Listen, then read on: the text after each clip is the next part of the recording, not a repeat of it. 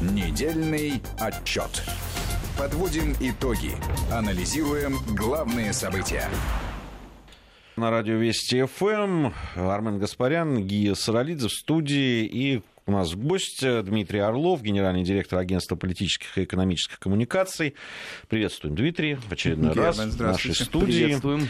Ну, конечно, наверное, самая актуальная, самая сейчас горячая новость. Не знаю, даже тут можно ли говорить о каком-то подведении итогов, потому что только-только опубликованы э, подробности вот тех новых санкций, которые Соединенные Штаты Америки применили против э, России. Там список из физических лиц довольно приличный. И э, затрагивает это и уже напрямую нашей компании. Давайте суть того, что происходит, Хотя мы ожидали этого всего. И, в общем, э, не скрывал Соединенные Штаты Америки, Минфин, э, который является там э, главным, что ли, таким центром ну, там еще параллельно Госдепартамент начинает собирать базу данных на политологов, экспертов и журналистов российских, потому что Интересно. их подрывная деятельность уже не вызывает точно никаких сомнений. Ну, подождем. Да, кто подрывает, тому, значит, навстречу пойдет серьезная волна. Ну, на фоне той, так сказать, истерии, которая была до этого, э, связана была с делом Скрипалей, я думаю, тоже мы, наверное, ее да, не обязательно. Ее и дело это тоже обсудим. Все-таки это менее существенно, хотя, конечно, и серьезные, так сказать, физические лица, которые на самом деле определяют суть определяют лицо российской политики э, в меньшей степени экономики, в большей, такие как там, Дерипаска, э, или Ротенберг, э, значит, или Богданов, Сургутнефтегаз. Вот, попали в Миллер, председатель правления «Газпрома», Костин, глава ВТБ. Это серьезные очень, так сказать, люди, и их активы замораживаются, если они есть, конечно, в Соединенных Штатах, что, так сказать, не очевидно. Ну, а юридические лица тоже э, несколько значимых э, игроков.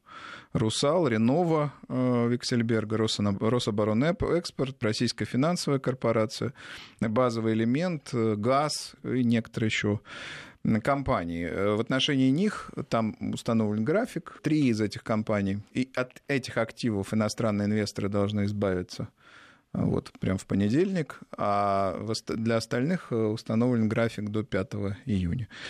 Вот, ну, сказать, весьма неприятное э, решение, неприятное, враждебное, понятно, вот, но, на мой взгляд, э, национальную экономику России оно не подарит. Хотя на значит, текущей стоимости, текущих котировках целого ряда компаний, прежде всего связанных с Олегом Дерипаской, э, эти решения уже сказались.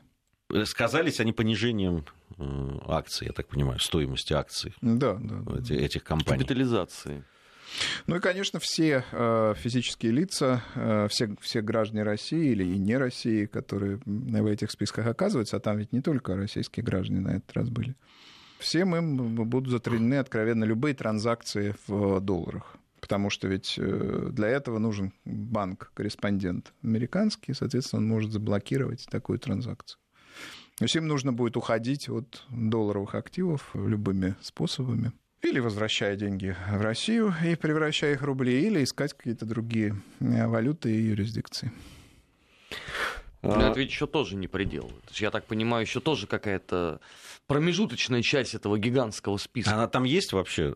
Как ну, сейчас у нас трудно судить, понимаете, а гигантский ли он, не гигантский, потому что тогда вот э, было очень большое напряжение э, в начале весны, все ждали, так сказать, каких-то титанических, жестких очень мер. Оказалось, что список так сказать, такой весьма приблизительный, и там меры назывались, потому что могут быть применены, да.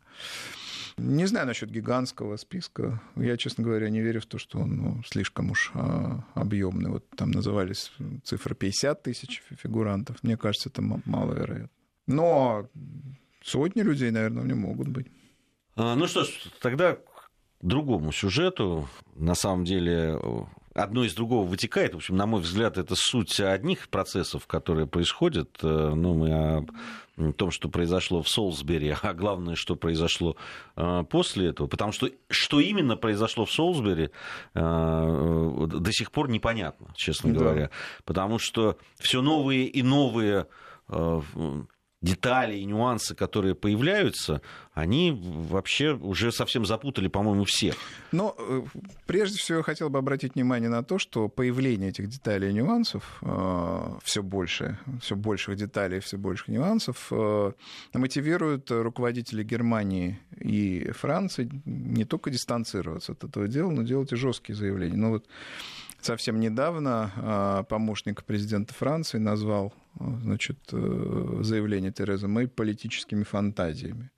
Вот. А заместитель федерального канцлера ФРГ порекомендовал э, британским властям сначала, так сказать, тщательно собрать материалы, документы, а потом уже, значит, собрать э, итоги расследования, подвести их, и лишь потом, так сказать, обращаться к своим союзникам и подвергать сомнению их репутацию союзников. Да? Вот. И, конечно, изоляция в которой сегодня находится Тереза Мэй и министр иностранных дел Британии Борис Джонсон, они столь же сильны сегодня, столь же велики, как, как, как велико было воодушевление в начале, когда они убеждали всю западную элиту, что, так сказать, располагают достаточными доказательствами причастности России к делу Скрипалей. Вот, все в этом деле странно. И, значит, э, происхождение, не буду здесь много говорить, но тем не менее, и, значит, э, собственно, акт отравление, был ли он, чем отравлено, где отравление это произошло, с помощью чего, гречка, ручки, значит, э, машины, дверные машины, машины, кафе, несмотря на значит, жуткий демонический характер этих, этих отравляющих веществ, они выжили. Но при этом умерли, значит, коты... Хомяки. Коты, хомяки. А умерли они, оказывается, от стресса. Точнее, у них был стресс, но, но представители полиции, я так понимаю, помогли им выйти из стресса путем, значит, умершвления. В общем, все здесь, кстати, это повод, между прочим, действительно, справедливо говорят многие коллеги-наблюдатели, что это повод для интереса для Королевского общества защиты животных. В свое время известный обозреватель по Англии э, Всеволод Овчинников заявлял, заметил, что Королевское общество защиты животных-то раньше было основано, чем Национальное общество защиты детей, и имело более высокий статус. Так где же оно в вопросе? Но оно сегодня молчит. Э, и Почему оно молчит кота? в вопросе о хомячках и коте? Скрипалей. Что, так сказать, случилось? Скрипали-то живы. Вот что бы там мы сейчас не говорили, провокация, это не провокация, там, значит, разные мотивы, разные методы. А кот с хомячками? Это серьезный вопрос. И я полагаю, что пусть не а, Совет Безопасности ООН, та трибуна, на котором он должен быть поднят, но должны быть такие трибуны, и надо его поднимать. Безусловно. А судьба второго кота? Она вообще неизвестна. Он сбежал. Который сбежал. Ну, его ищут, но пока без результата. Пожарные ищет полиция. Да, и безуспешно. Ну, в общем, история во многом... С одной стороны, анекдотическая, с другой стороны... Но она была бы анекдотической, да, если, если бы не бы имела не. бы таких да, последствий. Она имела катастрофических. Катастрофические просто. последствия для российско-британских отношений. И главное даже, российско-британские отношения рано или поздно восстановятся. Главное для репутации Британии. Британия всегда имела репутацию страны, которая, пусть там сегодня она велика и сильна, завтра там при Черчилле, скажем, она утрачивала влияние, но она всегда отвечала за свои слова, понимала, какую роль она играет, и даже если, так сказать, устраивались какие-то акции, ну и там жестче провокации, это всегда было выверено, называется, в сюртуке, значит, э, обдумав, да, ну вот как мы представляли себе старую добрую Англию в известных сериалах, где играли, э, значит, Соломин и Ливанов. Вот. Э, и так это и было. Англия была страной традиций, стояла на вполне определенных правилах, в том числе правилах игры во внешней политике. Сейчас правила определенно нарушены. На какие-то призывы поддержать отвечают э, деятели третьего, третьего порядка. Ну, замканцлера ФРГ еще ладно, а пресс-секретарь значит, президента Франции там, про политические фантазии премьер-министра Великобритании, это оскорбительно, безусловно.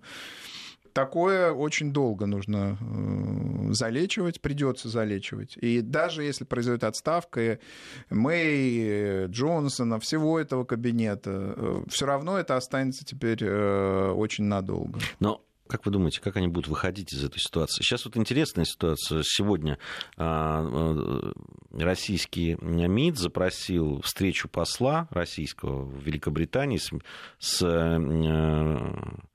Джонсоном, с Борисом Джонсоном, с министром иностранных дел. МИД Великобритании пока она, они получили запрос, подтвердили это, но они сказали, что, конечно, мы будем рассматривать э, запрос, ответим должным образом там, и так далее. Но не сказали, будет встреча или нет. Вообще есть ощущение, что они всячески от вот таких контактов прямых и от прямых вопросов, которые задаются по делу Скрипалей, они всячески как-то Ну, конечно, потому что было бы что сказать, давно бы это все было сказано. И, так сказать, это очевидно. Я думаю, что держать, э, сказать, жесткую верхнюю губу, да, хорошую мину при плохой игре изображать, конечно, британцы сильны в этом, и они будут пытаться это делать. Но им, конечно, весьма это затруднительно. С другой стороны, извиняться, э, это значит потерять лицо, да. Тут, понимаете, патовая ситуация. Значит, то, то в чем они оказались сегодня, это потеря лица. Если они начнут еще извиняться перед Россией, это еще большая, возможно, потеря лица. В общем, такая цукцванка, или как это можно Но они, они либо должны доказать теперь, либо... Ну, да, как... доказать, мне кажется, уже не удастся. Ну, значит, если, извините, в «Таймс» выходит карикатура значит, очень, кстати, показательная, в которой, значит, Джонсон приколачивает к стене, а, значит, портрет Путина с надписью «Wanted», да, ну, намекающий на то, что разыскивается преступник. Он забивает значит, гвоздем а, этот портрет и попадает себе руку. И кровь из этой, так сказать, ладони Джонсона течет а, на портрет Путина. Это же глубокая самоирония, возвращение ее под, под влиянием этого кризиса, которое всегда британской элите и британским медиа была свойственна. Вот кто-то такой Джонсон. И вот он, кровавый Путин. Откуда на нем кровь? Из твоего, из твоего, так сказать, совершенно там глупого, неадекватного там решения, интерпретации и так далее. И вот этот момент самобичевания, они, может быть, не сделают э, каких-то извинений, не принесут. Я думаю, что это не в их традиции на межгосударственном уровне. Но а, вот а, в медиа, в, в общественном мнении они чувствуют эту травму. И, и вот этот смех над собой, жестокий смех над собой, он показывает, что они видят, в какой в общем, глубокой яме, э, собственно, оказались. Вы знаете, что меня поражает? А выбираться будут, извините, Конечно, из они ямы? должны, они обязаны, ну, ну перед, это долг перед нацией, значит, э, британской элиты выбраться из э, ямы, конечно, конечно, они должны это сделать. Другое дело, как вот с, с этими деятелями, которые клялись там, что Россия виновна, что у них есть доказательства. Ну, мы помним все эти аргументы. Здесь, э, вот... И потом они, извините, подставили всю, в общем, значительную часть мировой элиты. Они были вынуждены солидаризироваться, а теперь тот же, значит... Ну, центр... никто не виноват, что они так спешили солидаризироваться. Да, центр британский говорит, что у нас нет доказательств причастности России. Ну, дело сделано уже, да. Поэтому, конечно, если так прямо грубо сказать, руководство Германии и Франции выпало в осадок просто после, после так сказать. И неудивительно, что такие, такие сюжеты происходят. Я вот на что обратил внимание. Третий раз пытаюсь сказать я. А я обратил внимание на то, что если действительно какая-то рефлексия есть в западных средствах массовой информации по поводу того, что все-таки нет доказательств и попали в такую неприятную ситуацию, то у наших внутренних ребят, вот, которые с первого же дня были уверены, что, конечно же, это Э, зловредные ну, там, агенты КГБ, ФСБ, НКВД и ГРУ да, э, это сделали. А они-то никакой рефлексии до сих пор не... Вот я специально перед сегодняшним эфиром просмотрел там все, что пишут, говорят наши записные, как их принято называть, либералы, хотя я бы с этой формулировкой поспорил. Я больше либерал, чем некоторые из них. Вот, э, но они-то вот просто демонически смеясь, значит, говорят, вот вам очередные эти, а нечего было и перечисляют все то, что нам перечисляют. Нет, но это Травить, э, да, там, это убивать. Логика, там, логика э, значит, которую разоблачил, мне кажется, жестко и разумно противостоял не Бензе в Совете Безопасности. Ну, логика слайдов. Было это, и вот то, и это. Между прочим, там ничего не доказано в предшествующих каких-то эпизодах, которые значит, упоминаются. И в этом ряду еще и, значит, э, Скрипали. И каждый из этих случаев не доказан. И, и, кстати, то, что так, на мой взгляд, рассыпалось, может быть, я, конечно, прежде времени на своих оценках, то, что рассыпалось это дело, это в значительной степени лишает аргументов, возможности, убедительности всю, так сказать, вот эту машину, довольно масштабную машину, так сказать, которая транслирует антироссийские месседжи, которая сложилась в последние там, 10-15 лет. А удаленный твит э, с твиттера Министерства иностранных дел Великобритании, это, тоже это позор. Та, та, такая легкая попытка намекнуть на собственную капитуляцию? Ну, э, я не думаю, что они будут извиняться, но, но то, что убрали твит, тоже, в общем, характеризует вполне определенно, так сказать, что они в убедительности своей позиции, той позиции изначально заняты, конечно, сомневаются и не готовы ее отстаивать. Очевидно. Нам, нам пишут, э, не надо самолюбоваться. Уже по всем новостям прошло, что английские зоозащитники обвинили правительство и полицию в смерти животных. Вот. Ну, я не сам любовался, я не знал. Это спустя неделю, да, после того, как это все произошло, Видите, ну хорошо, мы подняли вопрос, мы же поставили его ребром. Конечно. И мыслили, значит, в той же логике. Я требую, я требую узнать судьбу второго кота. Да, я вот давайте, требую давайте просто, потребуем. Да. В конце концов. Что ну, кстати сказать, можно шутить, а можно... Здесь же есть и серьезно просто. Там э, в Англии отношение к животным, оно... Э, это не только легенда ведь. Действительно, ведь э, Королевское общество защиты животных создано раньше, значит, того, которое помогало э, бедным, детям и бедным, да, там на 20 лет почти.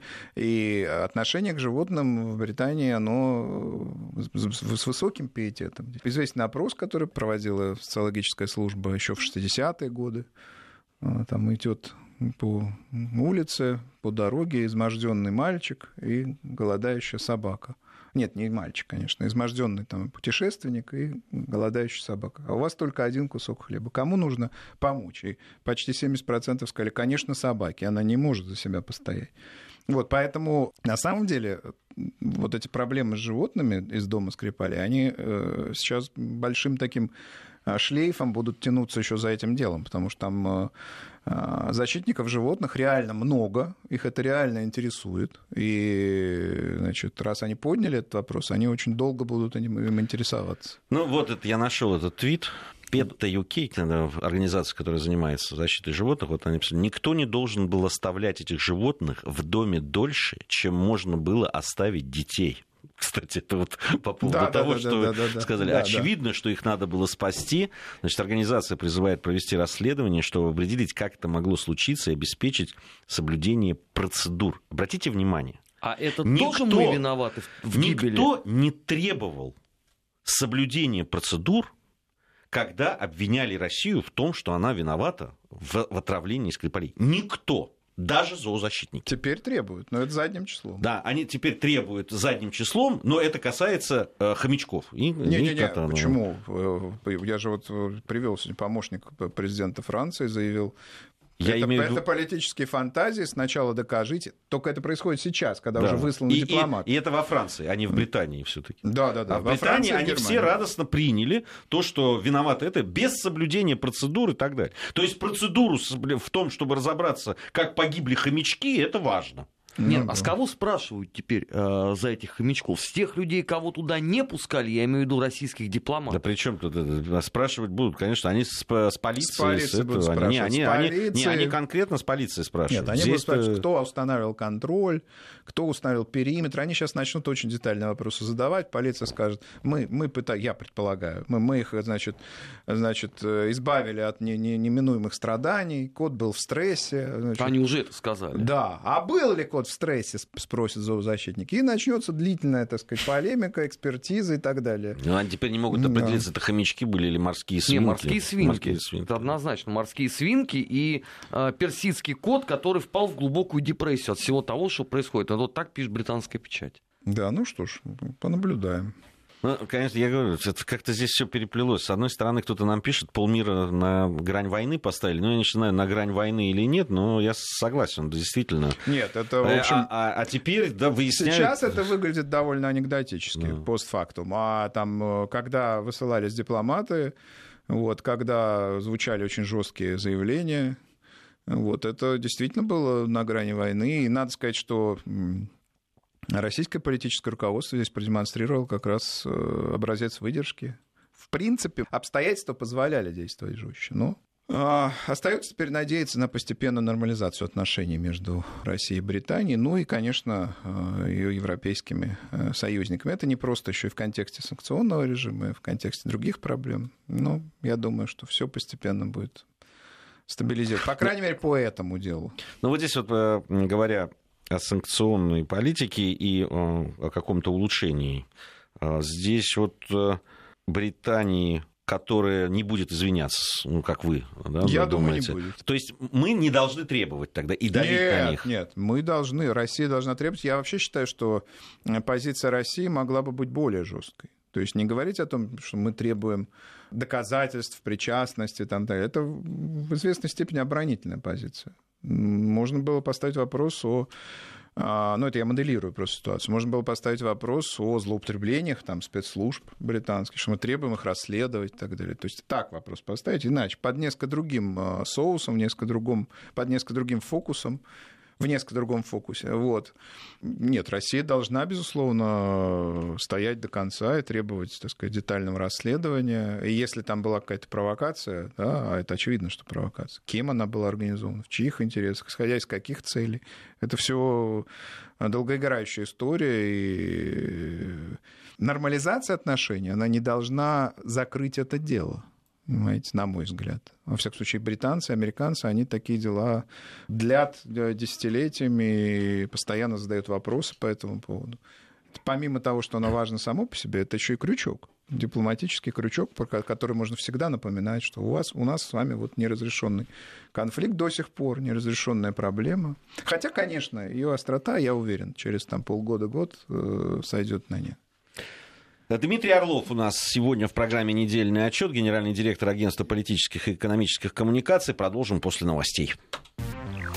Недельный отчет. Подводим итоги. Анализируем главные события. Недельный отчет. Подводим итоги. Анализируем главные события.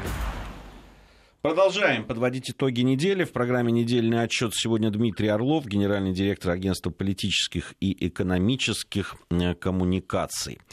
Я бы хотел, может быть, о той обстановке вокруг России, которая сложилась. И дело Скрипалей, и санкции, и Украина, и Сирия, и так далее. Северный да, поток 2 еще Ну, есть. это, это как бы следствие, да, уже Северный поток, когда мы говорим об Украине там, и так далее в какой ситуации мы оказались. Здесь вот очень любопытное было интервью директора Института по изучению Восточной Европы Цюрихского э, университета Яроним Перович есть такой, он давал интервью Э, в одной из газет э, и сказал, что Запад э, проводит неправильную политику в отношении с Россией, и сказал, что никогда Россия вот так напрямую такому давлению не подчинялась, не подчинится, и, ну и так Тем далее. Тем более давлению, под которым нет, собственно, аргументов, да, реальных вот, фактов и так далее. И, и так далее. И что вообще сейчас есть ситуация, когда можно как раз пойти навстречу России, какие-то решать. Он говорит, что этого быстро не произойдет и, может быть, не должно происходить, но пора вот находить э, какие-то э, площадки, на которых с Россией договариваться. И таких призывов мы слышим все больше и больше. Ну, в а конечном счете призыв э, это все, так сказать, экспертные, экспертные оценки, экспертные оценки представителей политического класса. Предложение Трампа встретиться Путину, это, собственно, вершина этих предложений, и оно свидетельствует о том, что есть в мире, в мире силы, которые стремятся к нормализации. Правда, есть и точка зрения, что Трамп предложит Путину некую сделку на его условиях. Но мне кажется, что в контексте событий, которые развиваются, вот и санкции, и дело Скрипалей, мне кажется, что ему это будет сделать затруднительно. А некоторые говорят наоборот что все вот это нагнетание ровно для того, чтобы сделать площадку э, покомфортнее. Такой, покомфортнее, да. То есть, э, знаете, как э, надавить везде, чтобы было куда потом отступить ну немножко. Ну да, да, да. Ну, так сказать, посмотрим. Э, на мой взгляд, э, такого рода сюжеты, как, скажем, прекращение там скандала по, по делу Скрипалей, не могут быть поводом для переговоров. Это такие, в общем, а что может... Вообще, а вот что? А что, а что может Трамп сейчас? А, может быть предметом переговоров э, Сирия, хотя Трамп заявил о том, что у Америки там нет вроде бы интересов. Да? Предметом переговоров может быть экономическое сотрудничество. Предметом переговоров может быть сдерживание систем вооружений. Я, кстати, считаю, что хотя американская пресса иронично писала о выступление Владимира Путина, второй его части послания Федеральному собранию. И, в общем, довольно иронично высказывались и многие представители политического класса. Тем не менее, я считаю, что те системы, которые Путин там представил, они, в общем, оцениваются как довольно грозные. И я думаю, что Трамп здесь хотел, так сказать, иметь какие-то гарантии безопасности для Америки дополнительные. И в этом, возможно, тоже есть интерес. Как минимум этот круг вопросов, может быть, что-то еще. Но все-таки не странно ли вот э, фактически, когда готовится эта встреча, вводить э, санкции сейчас, да, такие, ну, для многих болезненные, да еще грозит, что еще введем еще больше. Ну, вот такой ну, фон, это, да, который сказать, создается. Если исходить из того, что создается сильная позиция на переговорах, то вы правы, конечно, лучше, так сказать, накачать э, мускулы. Вопрос в том, чтобы не пережать потому что страна может тогда очень э, скептически э, значит, относиться к вторая сторона, да, России, и, собственно, настороженно, не пойти ни на какие, так сказать, серьезные обсуждения. Тут... А не, перели... не переезжали ли они уже на эту минуту? А я думаю, что дело Скрипалей — это за гранью даже фола. Не бывает на грани фола, это за гранью фола все это действо. Вот. И еще раз говорю, что а, значит, то, что российские власти здесь выстояли и, в общем, достойно себя повели, это сказать, очень, очень благоприятно сказывается и на самом деле на восприятии России в мире, в элитах, и в, в общественном мнении, и, кстати, у политического класса тоже. Британия предстает как подставившаяся, там, э, значит, не собравшая доказательства, э, с неадекватными аргументами и так далее, но не Россия. Сегодня Россия по этому делу точно в сильной позиции. Но ведь общая вот эта истерия вокруг России, она с каждым днем становится все больше и больше. Вот э, накануне норвежское радио передавало сегодня э, жители небольшого городка, который находится на границе Норвегии с Россией, при звуках сирены решили, что началась война с Россией. Mm. Но ведь э, подобного рода настроений, мягко говоря, давненько не было. Да, да, да. Э, эскалация очень велика. Она прямо вот напоминает мне, например, 1983 э, год, когда нас, школьников, там показывали нам, где бомбоубежище, когда мы там учились отличать Trident от MX. Это было и больше вот с тех пор на моей памяти ничего подобного не происходило. Сегодня вот эскалация примерно того э, уровня, и, конечно, это большая проблема. Э, недавно совсем мы с нашим коллегой Маратом Сафаровым записывали программу другую, которая выходит тоже на Вести ФМ. Эм. «Время и песня» она называется. И мы там говорим о композициях музыкальных, которые вот именно этому году как-то да, там, э, были ну, и самыми известными, и вообще отражали что происходит. Так вот, мы вспоминали 83-й, если я не ошибаюсь, год, э, и э, песня, помните, такая «Ядерному взрыву нет, нет, нет», да. там, миру, солнечному миру, да, да, да. Да, да, ядерному взрыву. Да, не, я... но потом еще в конце 80-х был «Падает, падает ядерный фугас», тоже, так сказать, смешная да. перепев такой. Да, да вот э, я, я вспомнил как раз эту песню, я, я вспомнил, что именно... Каждому, каждому в лучшее верится, но не у каждого есть противогаз. Веселая была песня, да? Я, я вспомнил пионерские годы. Да. 83, так вот, 83 год, я помню, значит, э, организованная была, значит, акция за мир во всем мире. Да. Студенты Приехала Московского... Саманта Смит. Между прочим, яркий был очень пиар-проект, да, между нами да, говоря. Да, да, да. Вот, вот тогда мы, я помню, студенты Московского университета, мы шли от университета по значит, метромосту, который, ну, рядом с ним, э, значит, и переходили до, до парка Горького, и там, значит, с плакатами «Миру мир», «Нет ядерному взрыву», ну, да. «Солнечному миру» и так далее. И тогда, понятно, в 17 лет это все воспринималось очень легко и радостно и так да, далее. Да. Сейчас... А там у Белого дома голодал доктор Хайдер. Хайдер да. мы, мы наблюдали вот, за этим. А, а сейчас, и, наверное, сейчас 17-летним тоже, наверное, кажется, да что нет, все люди как... все реально опасаются. Э, сказать, есть люди, сказать, вот моей матери, например, 85 лет, она помнит войну, в общем, прекрасно. И у нее ощущения вот похожие. Там, нет, это все и э, молодые люди тоже, для них это вновь, но... Нет, это ужасно все, конечно, и нужно находить, безусловно, поле для контакта, нужно значит, усиливать дипломатическую активность, и России, кстати, тоже. Ну, просто э, проблема заключается в том, что зачастую нет желания у противоположной стороны. Ну, Начнем мы, наверное, большую тему сейчас. У нас там будет небольшая пауза, мы прервемся и продолжим ее. Я о отношениях других стран между собой, но которые точно будут сказываться и в которые не можем быть в, каким, в какой-то степени не вовлечены мы. И я имею в виду торговую войну, которая начинается между Соединенными Штатами Америки и Китаем. Да, это большая игра. Большая. А, тут можно вспомнить э, войны XIX века, таможенный тариф 1891 года, наши войны, войны с Германией, которые подтолкнули и очень сильно укрепили Антанту, между прочим. Торговые войны сильно, так сказать, укрепляют разные союзы. Ну, тут большая действительно игра, сотни, пока больше ста, да, значит, товарных э, позиций, жесткие заявления, серьезные процентные ставки вот этих тарифов. Ну, когда-то должно было случиться. Вот, вот, вот это случилось, так сказать. Были наблюдатели, которые говорили, нет, эти экономики, так сказать, связаны друг с другом, как сиамские близнецы. Там печатают деньги, здесь производят, так сказать, дешевые товары, потом все происходит обмен, ну, вот, симбиотические. Все, всех все устраивает. Но воевать далее. серьезно будут или во многом ради галочки и проформы? Нет, нет. Ну, воевать в торговом смысле, да, конечно, конечно, торговом, ну, конечно, конечно, будут. Я думаю, что здесь будет эскалация, так сказать, каждая из сторон будет вводить.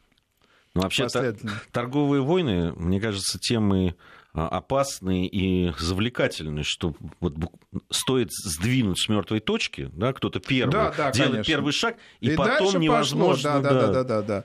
И, э, собственно, торговые войны, они разрушают, так сказать, вот это пространство глобализации, мировые, так сказать, экономические отношения. Кстати, Всемирную торговую организацию, которая, казалось бы, да, весь мир как зона свободной торговли. Какой же зона свободной торговли, если два главных игрока ограничивают торговлю вот этими тарифными э, значит, ограничениями? Я считаю, что позиции сторон примерно равны. Ну, что еще опаснее, кстати. Старте, да, велики примерно, примерно равны.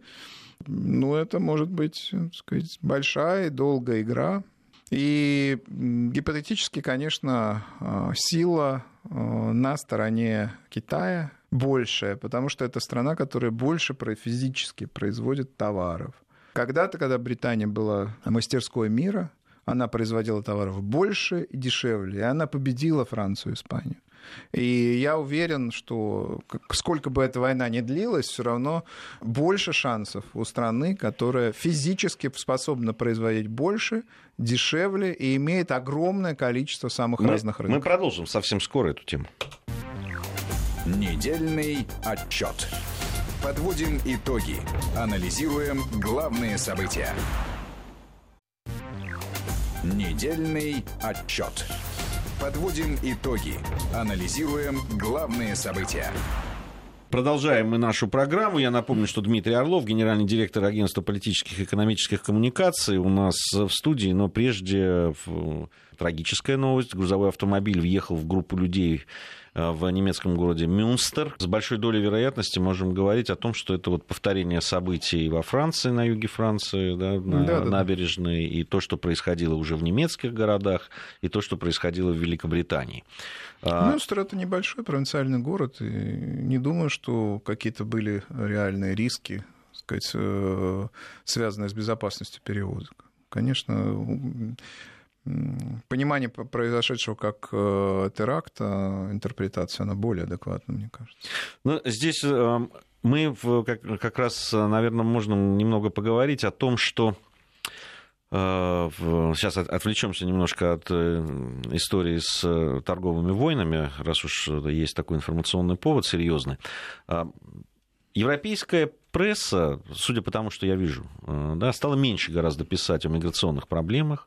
Раньше это были всегда первые полосы, причем всех абсолютно ну, газет. Ну, там... острота спала, вот эти э, волна насилия спала. Какая-то часть, значительная часть этих мигрантов, она все-таки адаптировалась. Хотя все равно преступления совершаются, несомненно.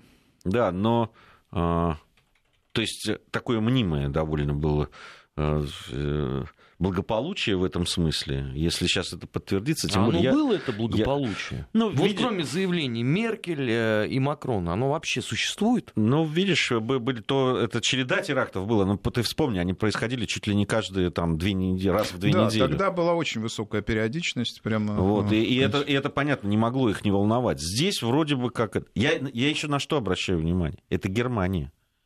Ведь очень часто мы говорили, когда там это происходило там в Бельгии или во Франции, что вот э, действительно плохо работают спецслужбы. Многие спецслужбы развалены левыми правительствами, которые там тем же французским, да, да, которое да, да. было. Мы об этом говорили. Но вот Германия-то, она в этом смысле-то, она Конечно. же другая. Пожестче, Говори по, пожестче. Да, да, да, да, там... по организованию спецслужб. И на тебе.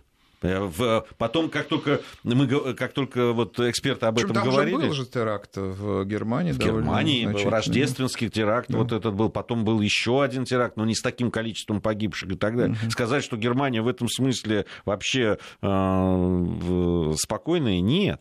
И, и, а главное, что после тех терактов и тех э, трагедий, которые случились, пов... идут повторы. Вот сегодня же немецкий Der Spiegel написал, что почти четверть самых опасных исламистов, которые находятся на территории Германии, являются главными претендентами на получение статуса беженца.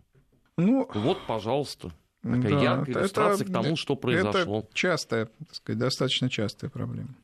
А будут ли они делать, на ваш взгляд, какие-то выводы из всего этого? Или все-таки вот то, то, то, что они приняли, они действительно там, э, конечно, скорректировали свою э, политику по э, в том числе и в Германии, кстати, по мигрантам. Хотя вслух этого практически не произносили. Но будет ли еще что-то? Я думаю, что, э, конечно, угроза всегда сохраняется, но э, здесь претензии к Германии, к германским властям, э, наверное, в наименьшей степени к ним можно их предъявлять, потому что степень организации действительно намного выше чем в других европейских странах. Организация работы спецслужб в таких случаях и по предотвращению и так далее. Вот, поэтому, конечно, я думаю, будут какие-то и у них внутренние а, решения, связанные с тем, что там усиливать борьбу с терроризмом, усиливать какие-то, какой-то, так сказать, делать более, что называется, мелким, да, бредень, с помощью которого террористические всякие группы э, улавливаются и контролируются, но все равно а, что не предпринимай, теракты, который профессионально подготовлен, и подготовлен людьми, которые там работают в подполье и так далее, очень сложно бороться, объективно очень сложно, если границы свободны. Границы же не закрыты, их невозможно закрыть. Вот из этого и надо исходить. Здесь удивляет все-таки вот, э, вот что. Вот именно такой э, способ проведения терактов с помощью грузовиков э, больших там, или микроавтобусов груженных, как это было в Барселоне, помните тогда, они достаточно ну, может быть, непростыми, но достаточно понятными методами ограничиваются. То есть те пешеходные зоны, куда действительно может ехать, и там, где много народу, и может пострадать многих людей, просто отгораживаются так, чтобы туда не мог попасть вот такой транспорт, э, большой да, грузовой. Да. Обратите внимание, вот у нас, например, вокруг да. метро теперь надо бы вот эти, да? Нам надо вот там, где есть пешеходные зоны, везде перекрыто, да, сделано да, да. так и так далее. Причем это давно сделано. Просто раньше э, ставили такие непрезентабельного вида блоки, да, там, а теперь это все так да, да, да. немножко элегантно, элегантно прикрыто. прикрыто. Да, но да, это да. действительно, я на это стал обращать внимание. Это Но правда. проблема заключается в том, что в крупных городах действительно контроль за безопасностью выше, а вот мелкий, населенный уж кажется, ну что там, Мюнстер или там Ницца. Ну, Ницца относительно большой город, кстати, э, французский.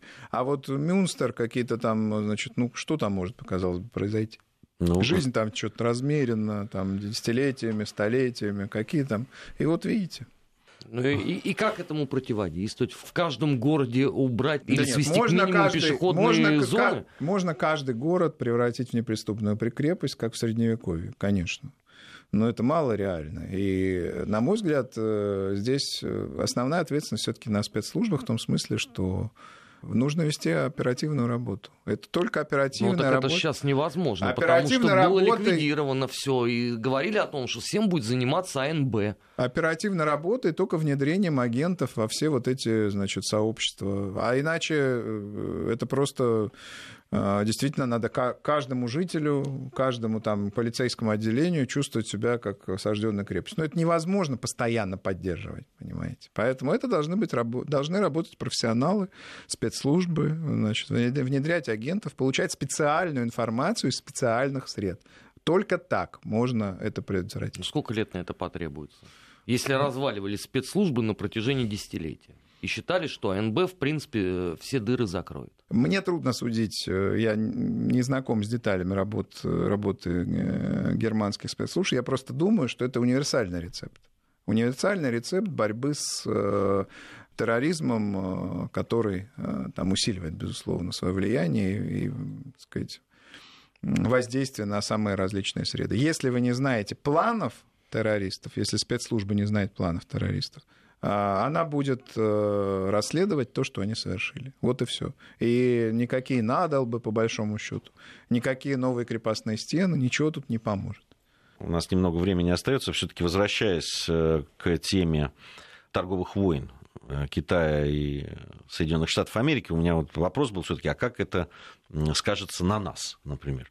Ведь по той же самой китайской, помните, этой такой притчи, не притча, но там, когда бьются два тигра или тигр со львом, умная обезьяна, она сидит там и наблюдает. И тогда-то себя китайцы ассоциировали с умной обезьяной, а нас и Соединенные Штаты вот с теми самыми тиграми, которые бьются. Нет, Э, я думаю, что сейчас, конечно, ситуация изменилась, и, собственно, как США и Китай, да, дракон и американский ястреб вышли, так сказать, на передний план. Это серьезная будет битва, битва титанов. И за ней, конечно, мы будем все наблюдать. Мы наблюдать, а все-таки Россия с этой, ну вот как, ну это, это выгодно или нет?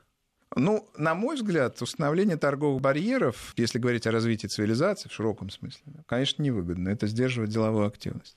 А если с точки зрения нас, не всего мирового Ну, а с точки зрения каких-то конъюнктурных выгод, э, там, допустим, гипотетически, да, ослабление американской экономики, ну, чем-то может быть Нет, а выгодно. я, какие-то чисто Американский рынок не имеет для нас значения, там очень небольшая доля. Но дело в том, что американцы всячески лоббировали по продажу своих СПГ, да, там, в, и газа вот, жиженого в- Китай.